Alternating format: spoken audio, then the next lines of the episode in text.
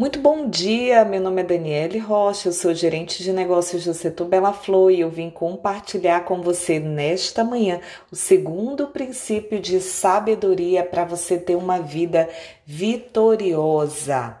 Bom, segundo princípio é nunca fale palavras que façam com que o inimigo acredite que ele está vencendo. Quem é o nosso inimigo?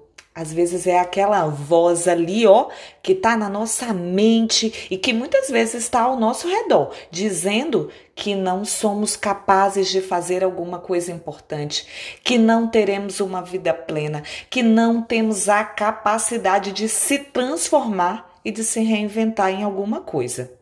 Bom, recuse-se a liberar palavras de derrota, de depressão e de desânimo na sua vida, porque muitas vezes, além dessas vozes que invadem a nossa mente, essas vozes se transformam em palavras que saem dos nossos lábios. Mude, tome uma atitude hoje. Passe a ficar entusiasmado, planejando o seu triunfo, visualizando a sua vitória, visualizando o seu sucesso. E não haverá tempo para você reclamar das perdas do passado ou acreditar nas mentiras que invadem a sua mente.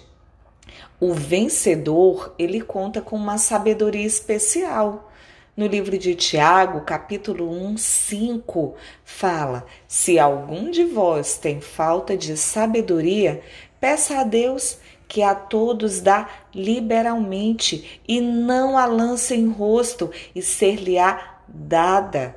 Sabedoria é a capacidade de interpretar uma situação aos olhos de Deus.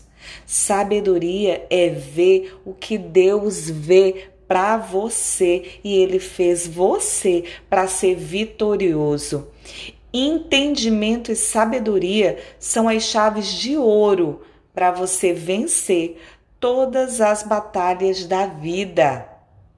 E você adquire sabedoria buscando conhecimento, conhecimento da palavra e conhecimento naquilo que você quer desenvolver.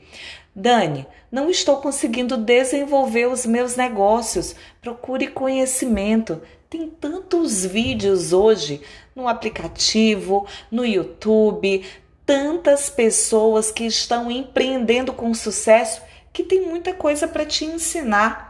Coloque diante dos seus olhos coisas boas, coisas que alimentam sua alma.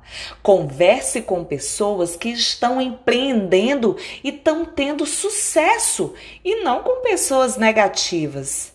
Enfim, a palavra fala que a exposição das tuas palavras dá luz e dá entendimento aos simples. O que eu desejo nesse dia é que você mude a sua mentalidade, mude as palavras que saem da sua boca, tome decisões que vão transformar a sua vida naquilo que você quer mudar. E eu tenho certeza que a vitória vai chegar.